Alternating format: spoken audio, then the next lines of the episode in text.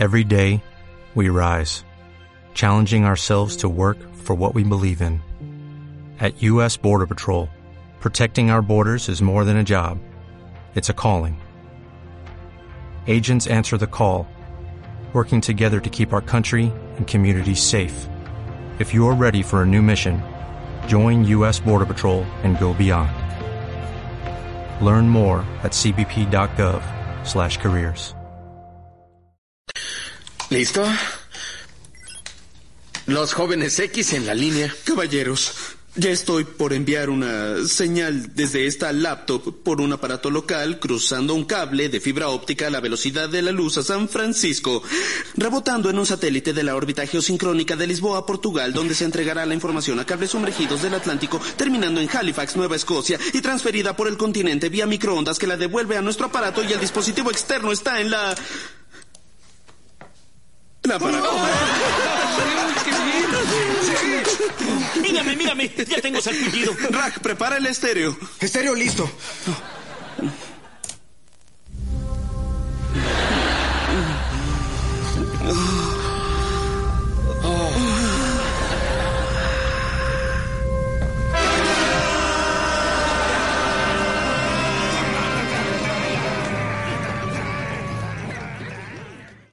Bienvenidos todas, todas a este nuevo capítulo de Capsi de Podcast. Estoy muy contento, espero que estén todos súper bien. Y, y, el motivo de mi, de mi alegría no es precisamente que haya podido encender una lámpara mandando un pulso a través de la red de internet que viajó a través de todo el mundo hasta poderla encender.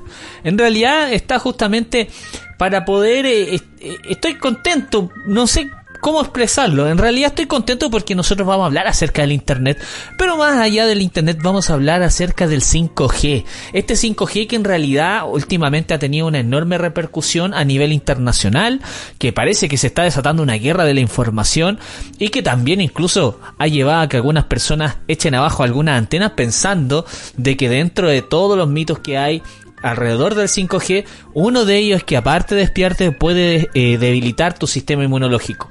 Para eso entonces tenemos hoy en una primera ronda de invitados, tenemos justamente un experto en el cual eh, poder apoyarnos y que va a hablar justamente de estas tecnologías, sus ventajas y también acerca de sus desventajas. Sin más entonces los dejo invitados cordialmente a este nuevo capítulo de Capsi de Podcast y que lo disfruten.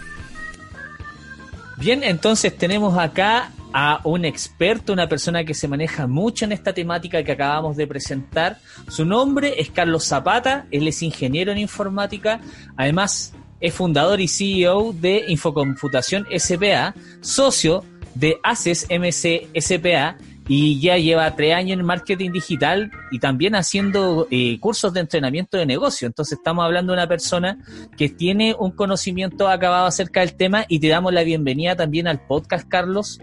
¿Cómo estás? Muy bien, Jaime, muchas gracias por invitarme. Para mí es un placer estar acá. Y bueno, eh, entusiasmado por, por poder comentarte un poco lo que es esta tecnología que vamos a hablar el día de hoy. Muy bien. Oye, justamente al respecto, yo creo que muchos de nosotros tenemos eh, una visión del 5G incluso un poco jocosa, chistosa por las cosas que han ido pasando. Hay mucha, hay mucho mito, hay mucha, hay muchos efectos sociales que ha tenido justamente el tema del 5G. Entonces, igual nos gustaría que en una instancia nos pudieras hablar acerca de cuáles son los antecedentes, cómo cómo se ha dado este tema de la, genera de la generación de las transmisiones de datos. ¿Está bien dicho? Sí, mira, efectivamente las transmisiones de datos es toda la información, llámese voz, llámese red, internet, paquete de información, los archivos, todo eso es la transmisión de datos. Ahora, eh, se tiende a confundir un poco cuando uno habla de 5G, 4G, 3G. La gente en sí generalmente la asemeja a velocidad de internet porque muchos no han nombrado el tema de la velocidad de Internet eh, mucho tiempo, o sea, un giga de Internet, dos gigas de Internet, entonces generalmente la gente con eso compara lo que es 1G y 2G, pero en sí eh, el G corresponde a las generaciones. Y de eso mm. partimos desde la primera generación hasta el día de hoy, que ya estamos en la quinta generación, ya hay varios países que ya han implementado 5G, y esto ha provocado toda una guerra tecnológica últimamente, porque tengo un dicho, yo tengo un dicho que es, muy común y que generalmente lo digo cuando hablo de tecnología, el que maneja la información puede manejar el mundo, así tal cual. Entonces, eh, si tú estás en una empresa y tú trabajas en una empresa, y generalmente nosotros cuando somos informáticos, yo que participé en algunas empresas como jefe de informática, manejaba toda la información de una compañía. Y esa información de la compañía era que tú podías manejar completamente la compañía y hacer lo que tú prácticamente quisieras. ¿Ya? Obviamente si uno fuera un, como, como le dijeron acá en el tema del virus, una mala persona, eh, podría perfectamente robar información y cosas por el estilo importante o eh, simplemente utilizarla a tu favor. Pero como uno es bueno y trata de, tiene una ética profesional, obviamente esta información la usa para beneficio de la compañía y no para beneficiarse propiamente. Perfecto. Oye, en, ese sentido entonces las tecnologías, estas esta famosas G que son las generaciones, deben tener alguna diferencia entre una y otra. Nosotros, como bien dices tú, nos limitamos a hablar del tema del G principalmente a lo que vienen como las ofertas que te dan las empresas de telecomunicaciones, en base a la cantidad de datos que uno puede recibir en, un corto plazo, qué tan rápido puede ser el Internet, la transmisión de datos. Pero, ¿en qué se diferencia una con otra generación? ¿Tiene algún antecedente al respecto? ¿En qué consiste cada uno? Mira, esto es fácil de explicar. El 1G, o la primera generación, que le podemos decir, es la telefonía. Es cuando inventaron el teléfono. O sea, estamos hablando por ahí por los años 70, años 80, más o menos, eh, que empezó a hacerse la, promoción al teléfono, que era solamente voz. Ese era el 1G. Ahí comenzó, comenzó toda la historia del, de la G y, todo el tema. Luego vino el 2G, que ya nos permitía con el tema de los celulares mandar mensajes de texto.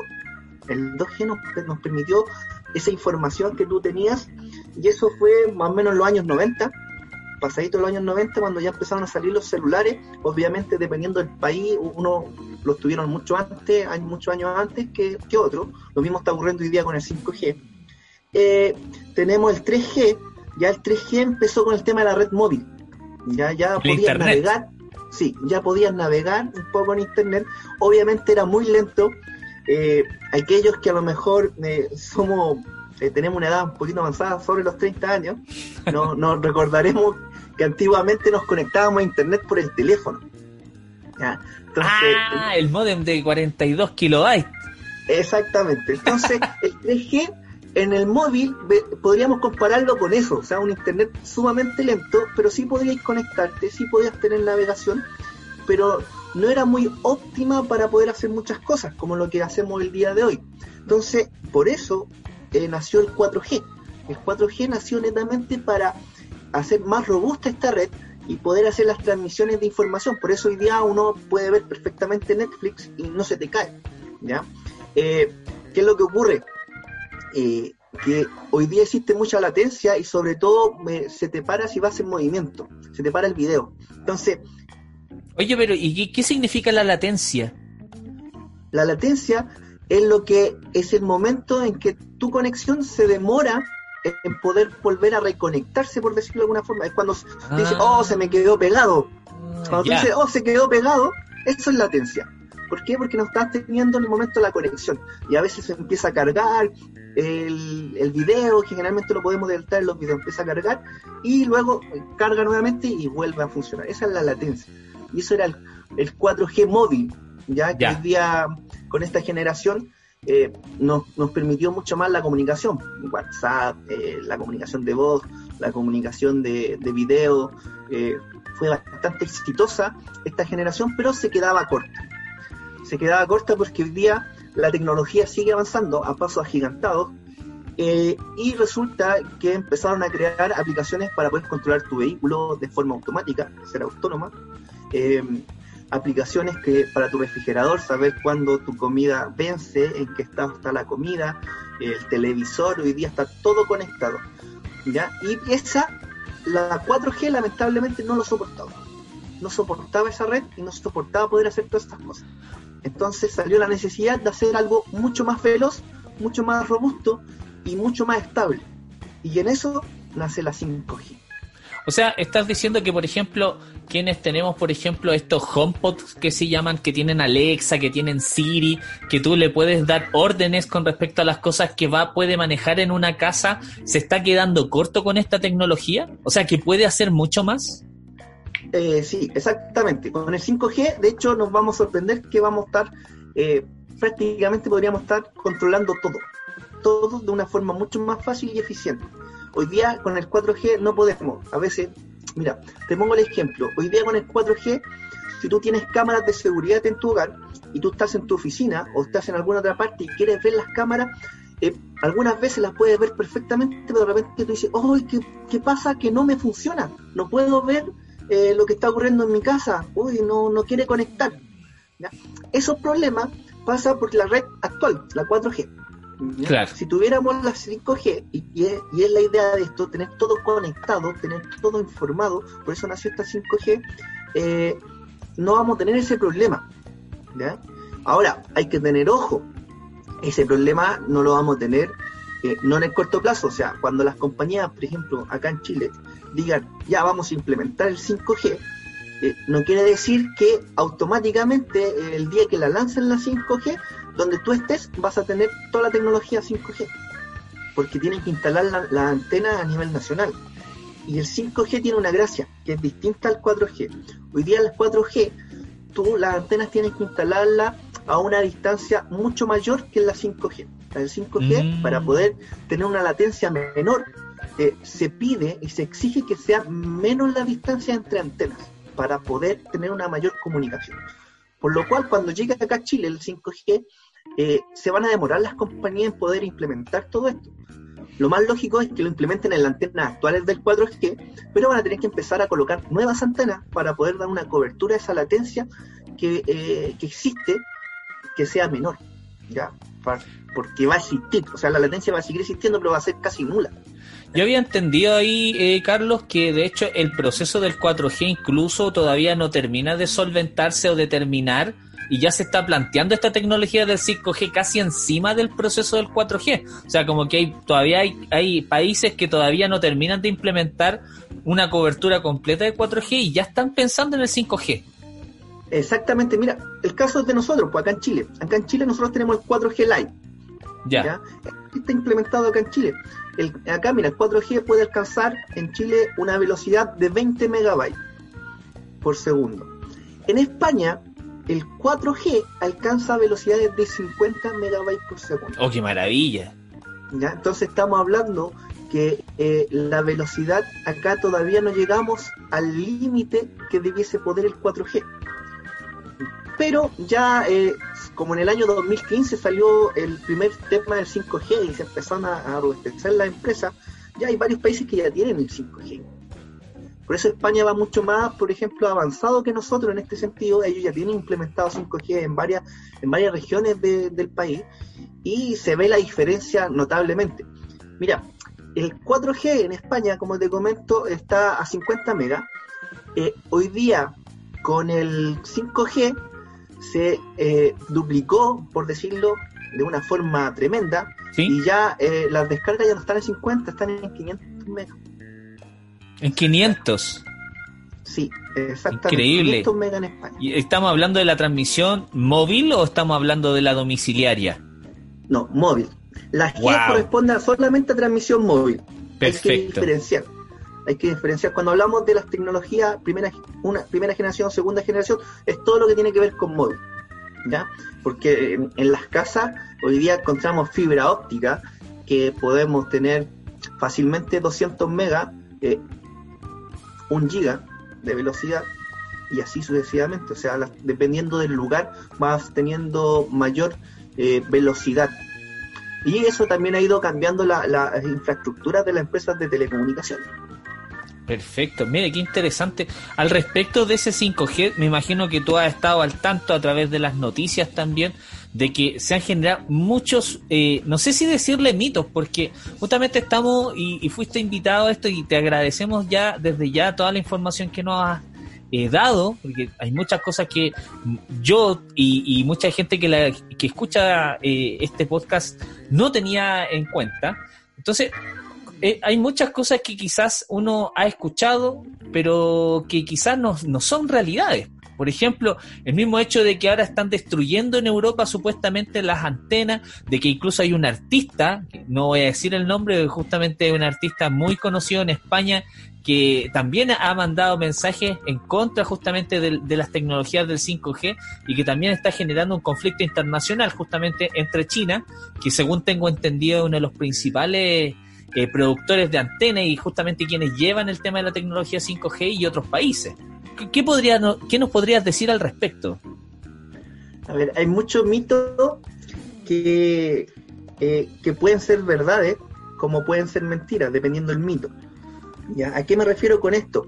La tecnología 5G, eh, como te comenté, puedes controlar de, de la mejor forma posible toda la información. Como dije al principio, cuando estábamos hablando, si tú controlas la información, puedes controlar el mundo. Claro. ¿Qué quiere decir esto? Que fácilmente, no sé si tú viste eh, una película que ya tiene sus tiempos que se llama Control Total. Acá, acá en Chile llegó como Control Total. Eh, donde eh, dos personajes salían arrancando y pasaban por mucha, muchos lados y los seguía el famoso ojo. Era un ojo que era una computadora que, que podía controlar todos los tractores, los semáforos y un montón de cosas que donde podían localizarlo y seguir a la persona. ¿ya? Eso con el 5G es más que una realidad. O sea, ya con el 4G ya era prácticamente una realidad. Hoy día con el 5G podrían hacerlo fácilmente. De hecho, por eso Estados Unidos acusó al mayor productor de China del 5G, que es Huawei. Por eso nació todo este, este problema con Huawei, que hoy día Estados Unidos dice, oye, tú me estabas espiando, porque con la tecnología 5G lo puedes hacer pero es solamente por un, pero solamente por un tema de que alguien está tomando la ventaja con respecto a la transmisión de datos, porque me imagino que cualquier país quisiera tener esa ventaja. Exacto. Como te digo, el que tiene esa tecnología va a controlar la información. Podríamos decirlo de alguna forma. Obviamente se van a establecer filtros, van a establecer eh, barreras, por decirlo de alguna forma fácil, que son llamados firewall y un montón de cosas para tratar de evitar eso. Eh, recuerda que hace unos par de años Internet, Jaime, eh, y yo creo que todos los que tenemos más de 30 años sabemos que Internet era 100% libre. Hoy día el Internet ya no es 100% libre. Hoy día, hoy día te vetan, por ejemplo, tenemos las redes sociales, y tú hablas de un tema en específico, de alguna cosa en, especial que puede ser conflictiva, eh, te sacan. Te sacan nomás el video, te sacan el audio, eso antes no ocurría. Hoy día ya tenemos algoritmos existen algoritmos que han implementado tanto Google como Facebook y todas estas empresas grandes que te pueden detectar cosas frágiles que no quieren ellos que uno comente o salga. O sea, ya no está esa libertad de expresión que teníamos antes. O sea, hay un filtro. ¿Estás diciendo que hay un filtro de las cosas que nosotros podemos decir y no y no lo sabemos? Exacto. De hecho, si tú colocas, eh, oh. por ejemplo, ciertos links conflictivos en Facebook, eh, te va a llegar una notificación de Facebook indicándote que eh, debes sacar esos links, si no van a sacar tu publicación. Es tan simple como eso. Y eso es un algoritmo, es un robot. No es que haya alguien revisando cada post, nada por el estilo, sino que es un código o un programa que va chequeando constantemente y se va dando cuenta de, estas cosas, estos filtros que, se deben hacer y que, influyen en el tema de, de, la libertad de expresión. O sea, hoy día no es 100% libre. De hecho, tenemos países que limitan esto. O sea, China limita ciertos servicios en su país por lo mismo. Y lo mismo ocurre en Estados Unidos hoy en día. Por algo eh, tenemos el caso que Huawei no pudo usar los servicios de Google. Claro. es cierto? No sé si eh, viste el último celular que, sacó Huawei, que es espectacular, tiene una cámara excelente. Eh, si no me equivoco es el P30 o 35, no, no recuerdo bien. Y ese celular... el P40. Viene con Android. P40, El P40. P40, ¿viste? Me queda un poco el pasado. ya ese celular eh, viene con Android, porque mucha gente dice, oye, el nuevo Huawei ya no, no, viene con los servicios de Google y, Android es de Google, pero Android, a diferencia de los servicios en sí de Google, Android es libre, es un código abierto, no sé, cualquiera lo puede utilizar. Por lo tanto, eh, Huawei sigue utilizando Android, eh, pero ya no puede utilizar las aplicaciones como por ejemplo Gmail, eh, Google Chrome, toda, la, toda la aplicación G Suite en sí general de Google y todas las cosas que tiene Google no las puedes utilizar en, un teléfono Huawei.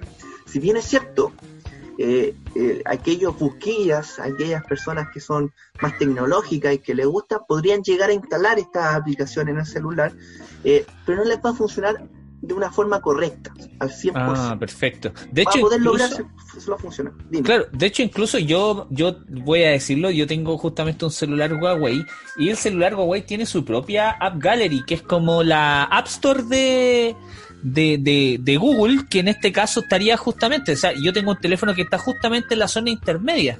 Además, hay que tener en cuenta, y esto yo me estuve informando justamente al respecto, que están incluso planeando un nuevo sistema operativo propio de Huawei, que se llama Harmony.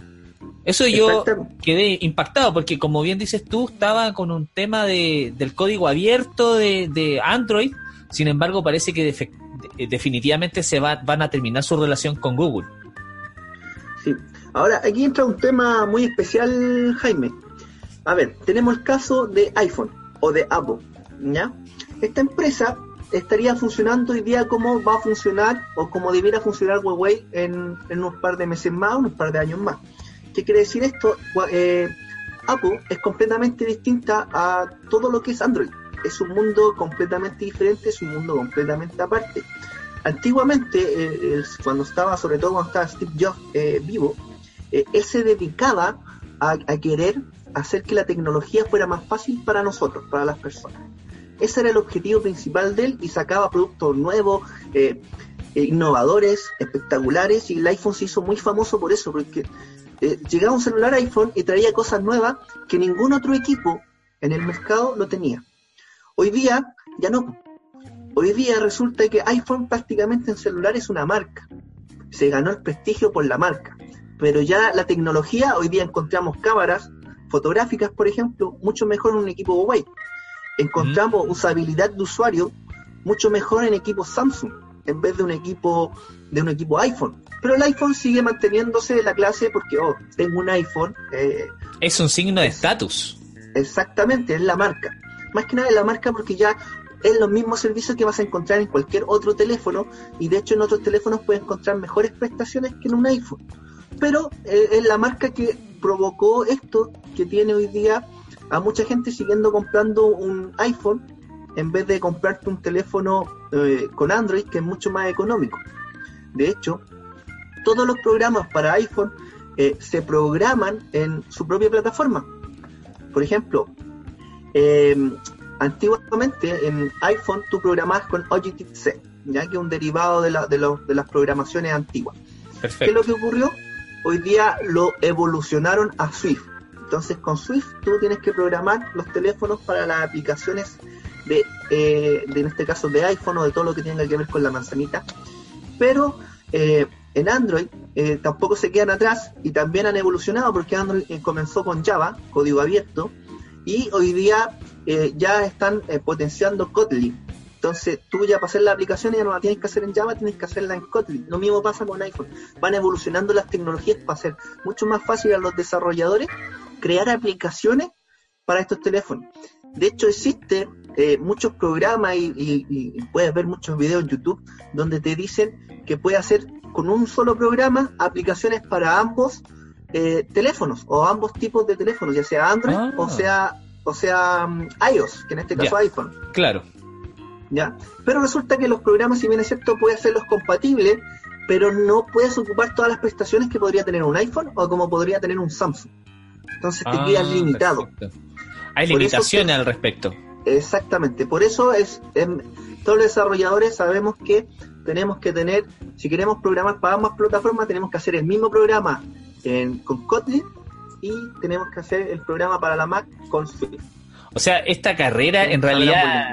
Claro, esta carrera de las tecnologías va mucho más allá de lo que es incluso esta transmisión de datos, sino que también se está llevando al tema del mercado, a las prestaciones, a la usabilidad de cada una de las plataformas y de las terminales que tenemos, pues ya sea de Android, de lo que fuera.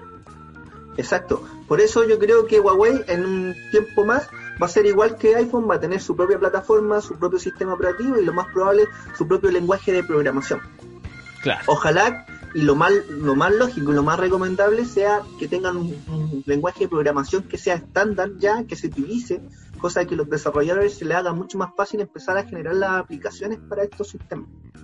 Mm, interesante. Y evolucionar, evolucionar, porque si no lo, si lo hacen ahora, eh, muy difícil que tú empieces a hacer las aplicaciones también para Huawei. Mm, ya, perfecto.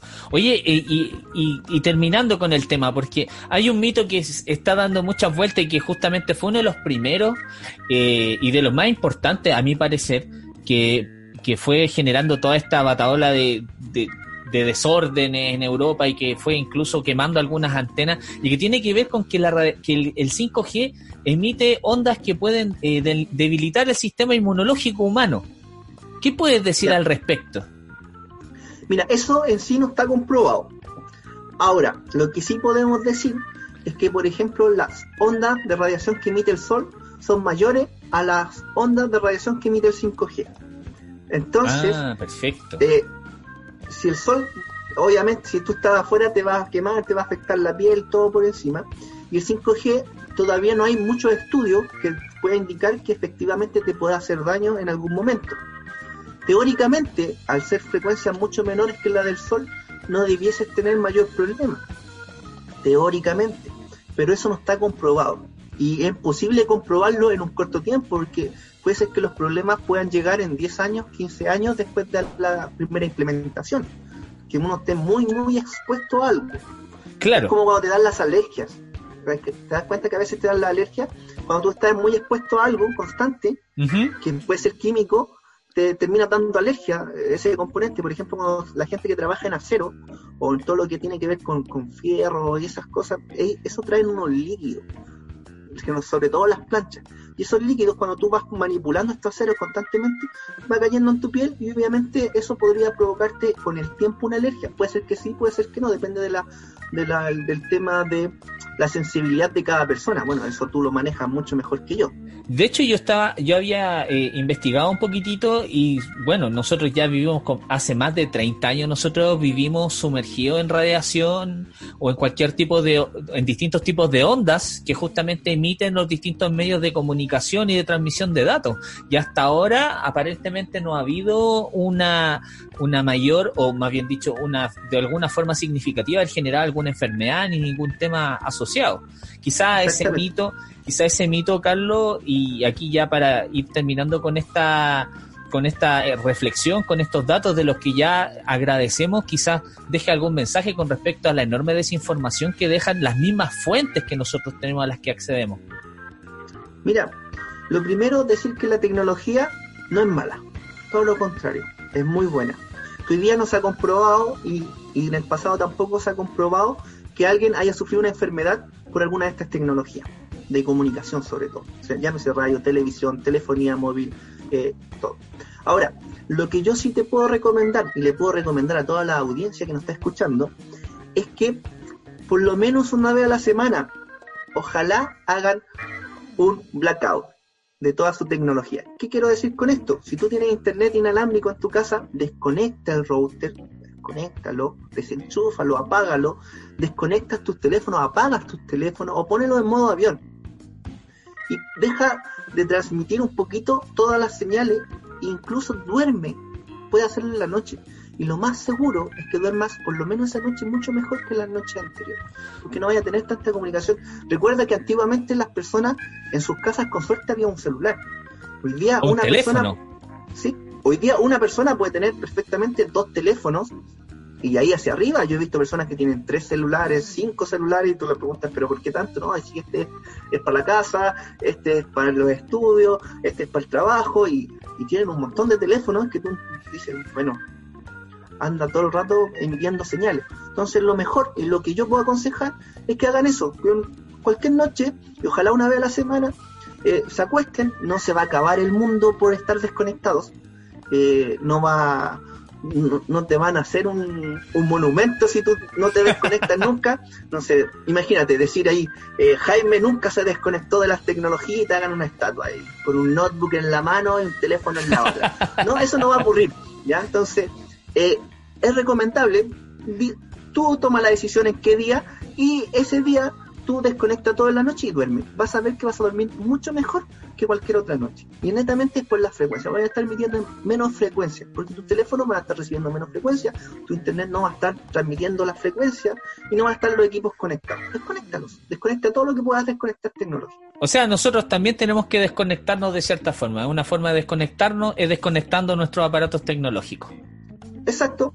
Hazlo una vez. Yo no estoy diciendo que todos los días tienes que hacerlo, no. Vas a ver la diferencia. Vas a notar que vas a dormir mucho mejor. Vas a notar que vas a estar mucho, mucho más activo al otro día. Eh, y es increíble, se ha comprobado eso, Jaime. Eh, lo hemos probado con varias personas. De hecho, en muchas de las charlas que he dado, eh, recomiendo esto y la gente después me dice, oye, Carlos, oye, tienes razón. muchos, algunos me han dicho, oye, pero puede ser algo psicológico, puede ser algo que la gente yo sinceramente no lo sé, yo lo he probado, yo lo hago y, al otro día ando mucho mejor que los días, los días normales. Y generalmente la gente hoy día, ¿qué es lo que hace? Coloca en silencio el teléfono y, hoy día te llegan mensajes en la noche, en todo momento. y brilla la pantalla de noche, es terrible eso. Claro, claro, entonces lo mejor, lo mejor es desconectarlo. O sea, si lo puedes apagar, genial. De hecho, si tú apagas el teléfono y configuras la alarma, el teléfono suena igual. O sea, no, al menos que sea un teléfono muy antiguo. Eh, todos los teléfonos hoy día, y sobre todo todos los teléfonos que ya tienen 4G integrados, eh, tú lo apagas el teléfono una vez que colocas la alarma y dices, oye, es que tengo que tenerlo prendido por la alarma. Eh, y tú lo apagas completamente, el teléfono se enciende y va, y va a sonar la alarma excelente, Carlos. Oye, desde ya agradezco tu participación y también, obviamente, hay que contar que eh, Carlos también tiene un portal donde también transmite vía streaming y también lleva información a muchas personas. Así que, por favor, Carlos, este momento también es para que tú, para todas aquellas personas que haya gustado también de haberte escuchado y desde ya como Capsi de Podcast agradecemos tu participación, eh, dejar también la invitación a, tu, a tu portal, a tu vía en que estás comunicándote con muchas personas, por favor. Mira, hoy en día eh, tenemos un programa que salgo al aire todos los jueves a las 3 de la tarde hora chilena, hasta este minuto, y eh, sale por las redes sociales de Infocomputación. Esto es en Facebook, en la página de Infocomputación, y por YouTube también de Infocomputación. En ambas eh, aparece eh, o salimos al aire a las 3 de la tarde hablando de negocios, de tecnología, de cómo poder cambiar tu mentalidad, sobre todo en estos tiempos complejos, en estos tiempos muy difíciles, que uno puede tener dos opciones. Y, es lo que yo les digo a todo el mundo. Tienes dos opciones en este minuto o te quedas cruzado de brazos esperando la ayuda de, del gobierno, la ayuda de una empresa, de tu empresa donde tú estabas trabajando, que lo más probable que cuando esto se reactive, sobre todo acá en Chile, que por el tema de que se implementó de la FC acá, para que para salvar los empleos, van a haber muchas empresas que aún así cuando se retomen las actividades van a tener que despedir a la gente. Exacto. Porque no les va a quedar otra.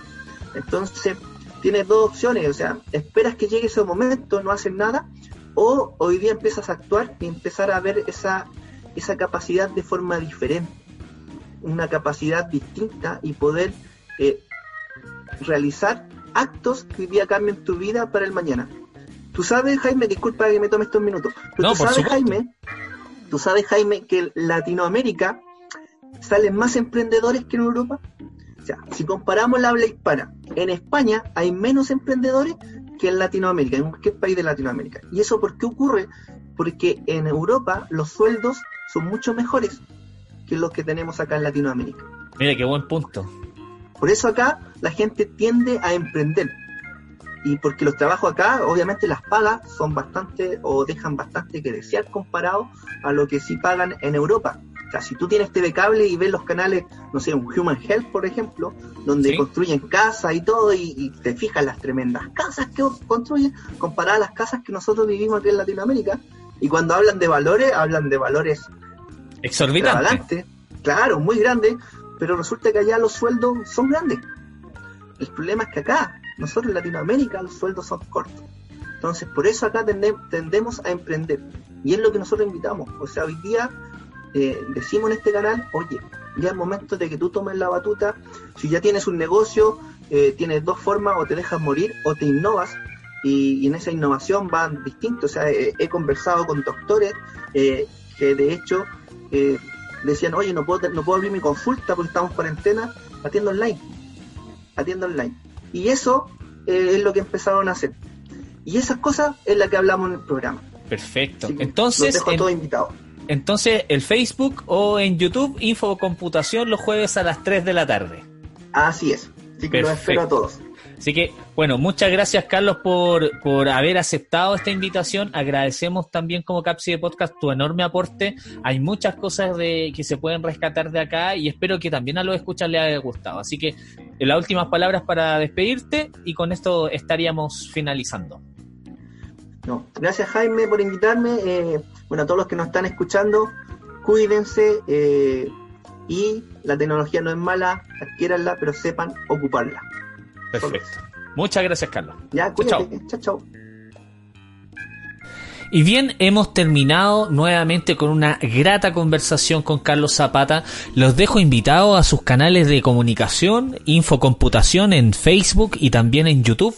Si necesitan alguna información obviamente relevante con respecto a su expertise. Recuerden que el podcast siempre está abierto a la comunidad. Si ustedes también quieren aportar, pueden escribirnos a capsidepodcast.gmail.com a través de nuestro Facebook o nuestro Instagram, también buscándonos como Capside Podcast. También recordarles, obviamente, que si bien algunos tipos de radiaciones puede causar problemas a las personas que tienen, por ejemplo, marcapaso, no sé si hasta ahora se ha podido suplir ese problema con, con las tecnologías actuales, efectivamente no hay un, no hay un asidero eh, concreto con respecto de los efectos de la radiación producto de los medios de comunicación hacia nuestra hacia nuestro cuerpo, hacia nuestro organismo. Entonces los dejo invitados obviamente a opinar, a que sigan a través de nuestras redes sociales a Carlos, también el podcast y obviamente eh, nos vemos en una siguiente en un siguiente capítulo en donde vamos a seguir hablando acerca del sistema nervioso. Que estén súper bien y nos vemos en una próxima instancia.